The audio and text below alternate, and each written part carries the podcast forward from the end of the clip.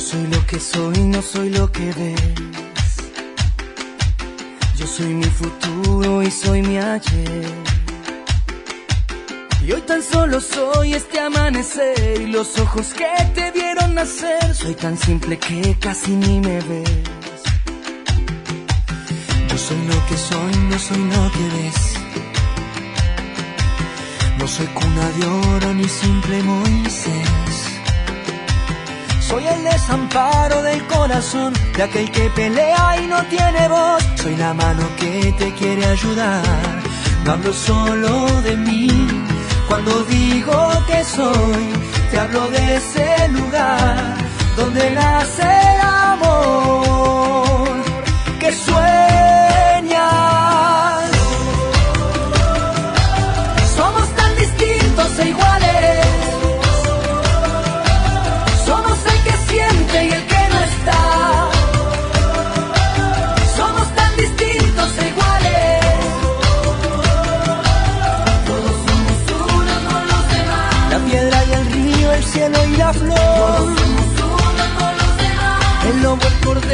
Bueno, bueno, pero qué jugoso, ¿no? Lo que, lo que hemos escuchado, la verdad que desafiante, ¿eh? Desafiante para el sector. ¿Cómo lo viste, Mariano? Bien, la verdad que es muy interesante lo que, lo que contaba Iriarte. Eh, coincido en que no es un año para quedarse con pesos en la mano, ¿no? Sí, sí, eso es, es cierto y es lo que estamos viendo en el sector y hemos hablado también no solamente del punto de vista de la ganadería, en el ámbito de la maquinaria agrícola, que es también donde, donde trabajo, eso se ve, ¿no? Se ve claramente. Ariel. Eh, sí, la verdad que bastante interesante. Eh, y rescato algo, ¿no? Digamos, eh, esto que se está pensando dólar patas, en realidad hoy resguardarse en dólar blue, dólar que es el, el- este de 130, 140, eh, te resguardas en valor, pero lo que tiene la pata, que creo que ahí también está una cuestión, digamos, de por qué está traccionando to- tanto, es que todos los días te está produciendo 50 centavos eh, o un dólar por, por día, ¿no? Digamos que lo hace con la ganancia de peso.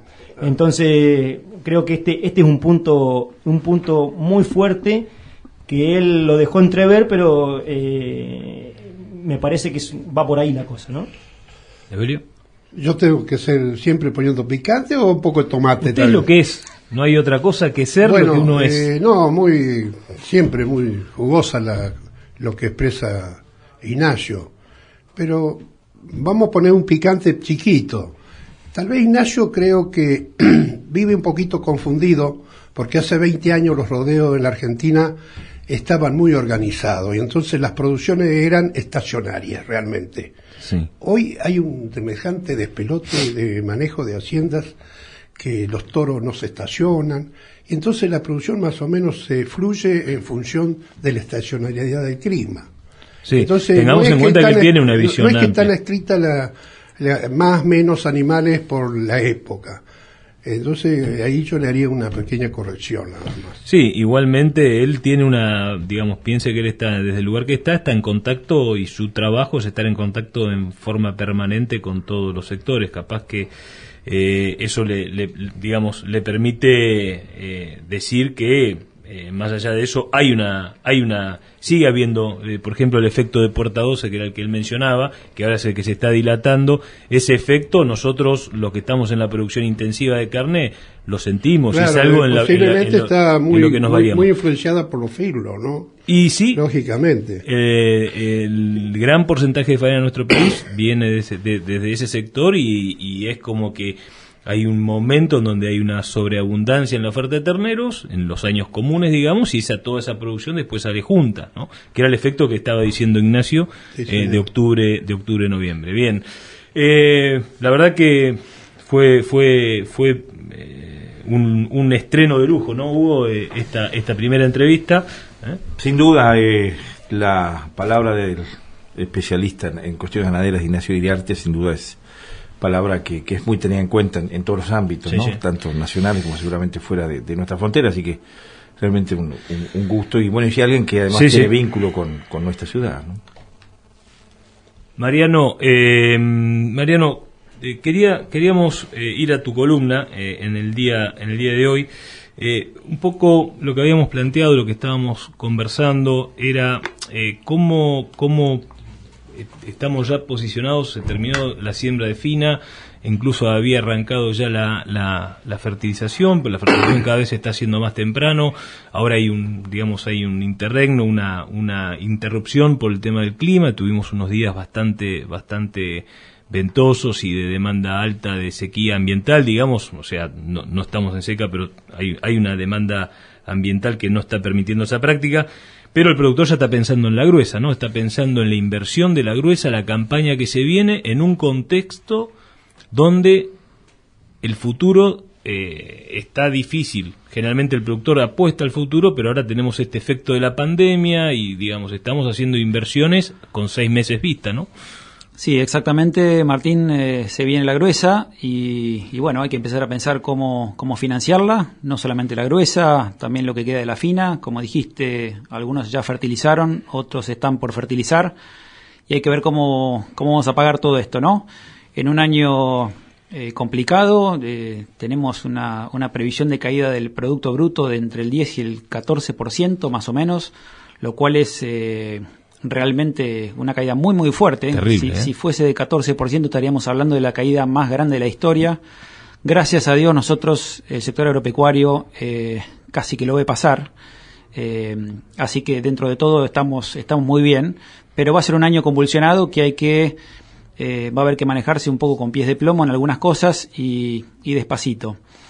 Así que bueno, arranca la campaña, algunos productores ya han tenido la suerte de, poder comprar algunos insumos, pero para los que están viendo eh, de ir comprando eh, semillas, fertilizantes, etcétera, lo que yo quisiera hoy este, contestar un poco es la pregunta cómo conviene financiar. ¿Con qué, digamos? Exactamente. ¿De qué manera vamos a afrontar la, la gruesa? Y en general el productor agropecuario casi siempre se guarda alguna, algún stock de cereal, normalmente lo vende a último momento y con eso va pagando, ¿sí? Así que es muy probable que eh, hoy muchos de los que están escuchando tengan alguna bolsa de soja o, de maíz o de, o de, trigo como para poder afrontar la, la gruesa, ¿sí? Y la pregunta que, que nos hacemos es, ¿me conviene vender la bolsa de soja y comprar de contado los insumos? O me conviene de repente ir a un banco y sacar un crédito para capital de trabajo o tal vez eh, usar las tarjetas rurales. ¿sí?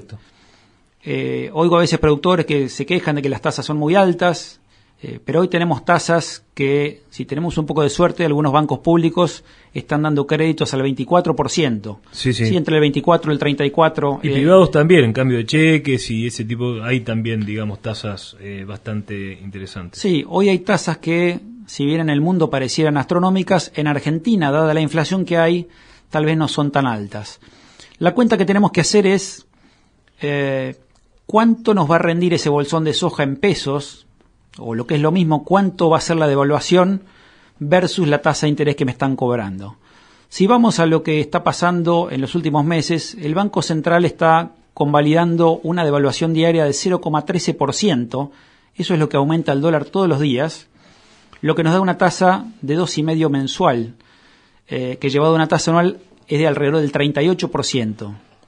Quiere decir que si suponemos que nos quedamos con esa bolsa de soja, y suponiendo que la soja no va a mover el precio en dólares, nos quedamos con esa bolsa de soja, esa soja nos va a rendir en pesos 38%. ¿Sí? Si nosotros logramos sacar un crédito con o una tarjeta rural nos cobra menos de ese 38%, estaríamos ganando plata y nos convendría financiarnos con una tarjeta rural y conservar la soja. O sea, el, valor de, digamos, la tasa de oportunidad, el costo de tasa que tenemos es el costo de, del encaje de nuestro cultivo, de nuestro stock en dólares, o sea que está dolarizado hoy, que tiene esa devaluación que está ya promediada y que viene estabilizada hace un, hace un tiempo ya, ¿no? Bueno, esa es la política que está mostrando hoy el Banco Central, esa es la, la devaluación que viene eh, eh, eh, generando día a día. Eh, y si suponemos que eso va a seguir así, la verdad es que nadie sabe. Claro. Pero hasta ahora es lo que viene pasando y, lo mantienen hace varios meses, así que es probable que siga igual. La otra pregunta es si mi tasa, si, si mi bolsa de soja rinde 38% en pesos, porque es lo que se devalúa, y a mí me dan un crédito al 38%, entonces la empato, me da lo mismo. La respuesta no, no da lo mismo, porque si nosotros nos quedamos con soja, nos quedamos con un activo dolarizado. Hoy hay cepo al dólar, está difícil de quedarse con un activo dolarizado. Mucha Y brecha entre el dólar, entre el, digamos el resto de los dólares respecto al oficial. Sí, Eso genera tensión también, ¿no? Sí, eh, y eso podría generar que, eh, si bien la tasa de devaluación puede igualar a la tasa de inflación, digamos que te dan un crédito al 38 y la devaluación es del 38, uno dice, bueno, me da lo mismo. No da lo mismo, porque uno se queda debiendo pesos y se queda con una bolsa de soga que está en dólares. Si la economía llega a patinar y la devaluación se, se empieza a hacer más alta, entonces uno podría ganar la diferencia. Se queda del lado, del, del lado de los dólares, que es el lado más conservador, por decirlo de alguna manera. Correcto. ¿Se entiende? Sí, sí, sí, sí, por supuesto, sí. Es el lado de donde buscaría más protección, tendría más protección, digamos. Exactamente. Hoy con las tasas de interés que hay, son realmente para aprovecharlas. Eh, la tasa de devaluación esperada es mucho más alta que las tasas que estamos pagando eh, en algunos créditos o en, o en tarjetas rurales. Mariano, ¿querés contarnos brevemente el concepto que alguna vez te lo he preguntado y hemos en estas charlas de, amigos, eh, el concepto de la tasa negativa? Bueno, eh, tiene, tiene mucho que ver con lo que ab- acabamos de ver, ¿no? Eh, lo que tenemos que ver cuando vamos a un banco y pedimos un crédito en pesos es qué tan alta va a ser esa tasa de interés versus la inflación, ¿sí? Si tenemos una inflación, eh, para que se den una idea, la inflación de los últimos 12 meses acumulada es de 42%, ¿sí? 42% anual. Si creemos que eso va a seguir parecido, y ah, en mi opinión es probable que eso, que eso crezca, eh, los economistas están esperando tasas de inflación de alrededor de 50 o 60% para los 12 meses subsiguientes. Entonces, hablar de una tasa de interés del, del 30 o 35% eh, no es una tasa cara en el sentido de que si uno invierte esa, ese, crédito que toma para comprar bienes, hoy hablaba Iriarte recién de, comprar vacas, bueno, si, esos bienes, esas vacas y el precio de la carne sigue la inflación, que es lo más esperado, entonces le vamos a ganar eh, ampliamente a la tasa de interés, ¿sí? lo que se termina eh, traduciendo en lo que se llama una tasa de interés real negativa. Correcto. Así es. ¿Qué te parece, Ariel, todos estos temas? Interesante, ¿no? Sí, bastante bueno y, bien explicado acá por Mariano. Eh, lo que veo es que eh, vos hablabas recién de, de- de ganar. En realidad también se podría ver de, de- de que estás tomando un crédito, no lo vas a, digamos, la, la agricultura, la ganadería toma riesgo, tomamos mucho riesgo porque es una, son producciones en eh, a- A a cielo cielo abierto, a cielo abierto. Exactamente. Entonces, en realidad, eh, lo que nos da la chance de, de por lo menos no perder, ¿no? Eh, Sí, o sea, vos estás tomando un crédito, o sea, estás tomando un crédito, pero a, a tomar la decisión eh, de inversión tenés un, el respaldo de tu propio stock que está sin vender, o sea, esa sería la forma de calzar eh, la operación. Eh, Sí, sí, bueno. tal- digo, otra manera de ver eh, Sí. amigable, me parece, ¿no? Sí, a mí me gusta eh, dividir la cuestión en, en- en dos cuestiones diferentes. Una es la forma en que uno se financia y otra es la forma en que uno produce. Uno puede estar muy bien financiado y haber tomado una buena decisión eh, financiera y después, bueno, tiene por supuesto los abatores y los riesgos de producir. Puede tocar un año bueno y que le, haya, y le vaya muy bien o uno puede ser muy buen o muy mal productor, independientemente de la manera que se financie. Son dos cosas independientes. Muy bien, bueno, estos son los temas que por los cuales eh, Mariano es parte eh, de la columna vertebral del programa, porque creemos que estas cosas son las que tenemos que hablar eh, para poder no solamente producir desde lo técnico, sino también, como decías vos, eh, la frase de que se produce también muy bien, eh, se genera también eh, el trabajo del escritorio, ¿no? Yo siempre digo que en el campo también se gana plata sentado en el escritorio. Correcto. Muy bien, muy bien. Ese va a ser el, esa va a ser la frase. Bueno, eh, nos preparamos entonces para presentar la nota de el ingeniero Picante, por favor.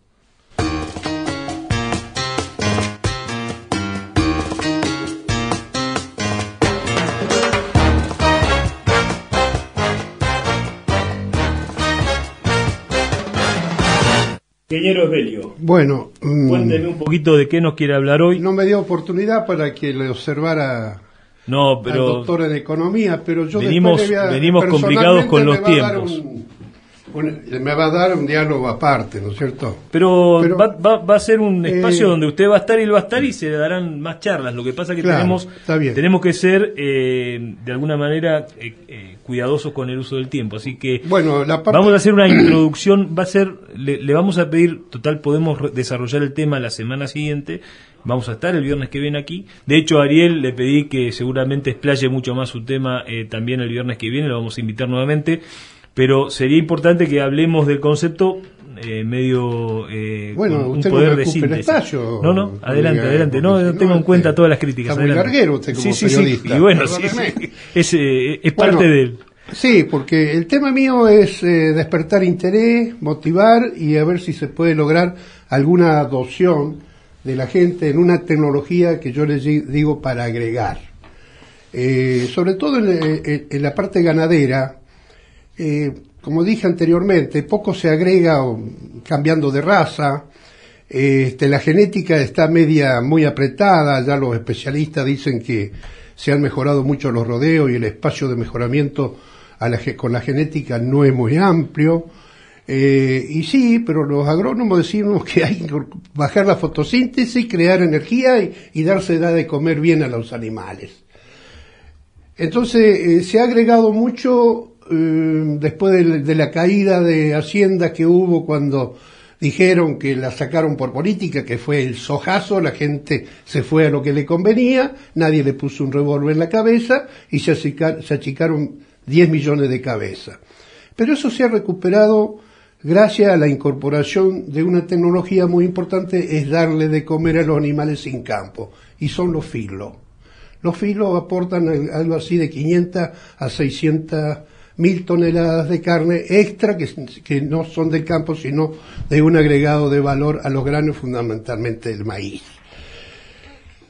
Ahora, el maíz, el cor- o corrales de engorde, traducido el inglés, a, a lo que se hace es ponerle una manta de grasa en 90 a 120 de días, que siempre se discutió que no, que el maíz, olor a chancho, resulta ahora nadie quiere carne que no sea con grasa blanca y sea de filo. Cuando tiene una pizquita de, de carne amarilla que es a pasto, cinco pesos menos hoy. Eh, Martín, en el, en el remate. Sí, sí, lo vimos. Bueno, y, y- y- y dar de comer a los animales eh, fundamentalmente en forma pastoril es un arte. Un arte que lo manejaban muy bien antes los capataces, la gente, los dueños vivían en Buenos Aires y le manejaban bien los forrajes, pero poco a poco se ha ido perdiendo y hoy la juventud ha perdido habilidades de- de- de- de- para dar de comer, estacionar la hacienda en función de la curva de pasto, el estacionamiento de servicio, bueno, los de Tete Precó, eh, el buen entore de Vaquillona, el famoso problema del segundo servicio. Y yo quiero hoy despertar interés, como digo, en una forma de alimentar que se llama el cree feeding. Una palabra media rara para la audiencia, porque yo tengo una lista acá de 10 adoptadores de feeding. Los voy a nombrar. Manti y Anasagasti. La ingeniera María La Rosa Mulvi. Los chicos Armalé, que son Guillermo e Ignacio, Todavía lo- hijo lo del malogrado Alberto, eh, Lázaro Roberto, que tiene en su campo, Pedelaborde por la zona del Hinojo, eh, Meyer en la zona del G8, eh, Fabián, Eris en la zona de Dorviñit, eh, en Torquín hay uno, no me acuerdo el nombre, y en eh, una estancia que yo soy asesor de Ranquicó y Don Carlos, que son de Piñeiro Camino al Triunfo. Correcto. Y después habrá otro, por supuesto. ¿Qué es el crifidi? El crifidi es dar de comer al ternero y no a la vaca con un sistema de ingenioso, que lo clásico es tener una tolva, como si fuera un cajón de una sembradora, una reja excluyente que el ternero puede ir a comer y la vaca no entre. Las improvisaciones no van, porque hay gente que ha hecho improvisaciones, la vaca va a tirar la miércoles un- una tranca, pasa el, el- el- el eléctrico y se come la ración y en vez de tener engorde de ternero tienen pacho de vaca. No, tienen que ser las cosas bien hechas.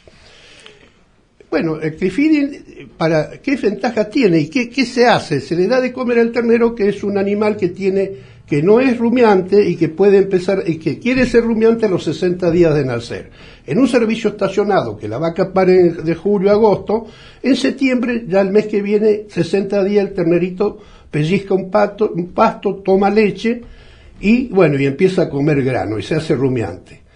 Deja de tomar leche. ¿Y qué pasa? Si la vaca le tiene que dar 6 litros de leche, con 3 se conforma, la vaca está mucho mejor bienestar y tiene un beneficio indirecto que esa vaca posiblemente va a empreñar, preñar porque la alivia, hace la función de lo que es clásico un destete precoz en las zonas de, la, de cría, la zona de la pampa fundamentalmente, en el cual está muy desarrollado el feeding en general hacha, cuando se vende un remate de fuentes, se dice de crifiding, porque ya el, el, filotero sabe que el ternero viene sabe comiendo. ¿Cuál es el principal cuál es el principal objeto de esta herramienta? Eh, que perdón, tener un ternero más lograr un ternero de destete más pesado, cuidar a la madre, ambos eh, a la vez. Evidentemente es el objeto sí un beneficio, porque el, el, momento que un animal tiene una mayor vacuno, mayor transformación es el ternero ese que se calcula con cualquier grano, balanceado, puede ser trigo, avena, cebada, eh, trigo, puede ser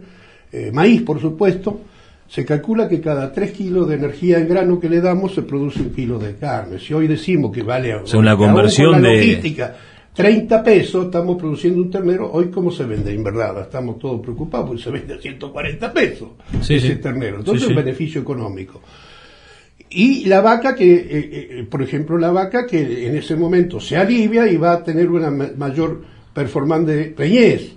Pongámosle que 20, 30 kilos de ternero vamos a destetar en febrero o marzo, es una ganancia muy importante, y vamos a tener una vaca que va a tener, pongámosle del 60 que pase el 65%. Si hacemos número de beneficio de Estado Nacional, que yo digo, yo fui INTA y yo si tuviera en el INTA me, me, pondrían de sobrenombre Crifirin, porque estaría loco porque hay que hacer. Incorpora, diríamos, ganancias por darle de comer y, da ganancia. Incorpora trabajo. Yo soy de, la época que recién no teníamos auto, ni para recorrer los... A caballo nomás. Y no, las estancieras, los rastrojeros. Eh, yo, todos mis antepasados se murieron de, lumbago por los ingenieros viejos. bueno, este, hoy todo, cualquiera con una camioneta vacía la caja. A veces le ponen una gomona así para que no salte. Lleva unas una bolsitas con alimento y cuando recorres tu ternero ponele. Ganancia. ¿Qué ganancia, por ejemplo, puede dar? Si nosotros tenemos 14 millones de terneros en el país y, le hacemos aumentar de 20 a 30 kilos, ¿cuánto es? 400 mil toneladas más de ternero. Si a las vacas le hacemos para ir 5% más y de 20 millones tenemos vamos a tener la cantidad más sumado más igual a, mil, a un millón de terneros. Sí, sí. Al 50% de rinde, 500 mil toneladas. Cuando nos golpeamos el pecho porque exportamos 800 toneladas, que es nada. 800 toneladas para la economía no mueve la aguja. Son 6 millones de soja. La vaca está molestando y está produciendo y no dejando producir soja. Yo soy partidario de hacer 100 millones de tojas y ordenar la vaca y que la carne argentina sea una exquisitez para nosotros los argentinos, que tenemos paladar. Y por suerte los argentinos no se dejan hacer trasplante de paladar y entonces seguimos comiendo. Ya nos estamos yendo este, tema. Bueno, voy a hacer una mención de todos estos filotes de Crifidin. No, no, El rey del Crifidin es más Sagasti. Tierra Sagasti me informaba los otros días que este año en julio vendió terneros de, 200, de 370 kilos por culpa de hacer filo. Y yo lo corroboro porque estamos vendiendo nosotros 20, 30 kilos atrás, en este momento los mismos terneros. Correcto. ¿Y este sistema, es, Belio, es, es eh, creación argentina o se utiliza en, otros puntos de, otros países también? ¿Se utiliza este sistema? ¿Tiene un origen en otro país o es bien argentino? No, sí, en cual, todos los países se usa, que trabajan. Nosotros la vaca es un refugio para no laburar. que me perdonen. Bueno, eh, bueno, dijimos que iba a ser el ingeniero picante, el nombre no lo tiene mal puesto. Mire que si sigue portándose mal le cambio el nombre, así que por favor mantengamos la conducta. bueno, perdóname, creo que estoy encantado. estoy no, estoy encantado con su con su participación y con lo que ha dicho y la verdad que muy bueno. Muy bueno, gracias. Gracias a usted, ingeniero. Una vez cada tres meses podemos venir. Eh, lo importante, no, no, sí, usted el viernes que viene tiene que estar acá. Eh, importante, ingeniero, para las consultas que le quieran hacer, tenemos un mail, más valor más campo 13 arroba gmail, gmail.com, repito, más valor más campo 13 arroba gmail.com. Eh, todo en letras, todo con letras, todo, todo continuo. Así que la verdad es que interesante, muy interesante. Y bueno, se trata de eh, tener un espacio también donde podamos hablar de estas, de estas técnicas, sería la palabra correcta, tecnologías, no. Tecnologías este, de prácticas. Estas prácticas que suman. Hacer viendo viejo simplemente. Vamos a la cortina y seguimos con Ariel. Gracias.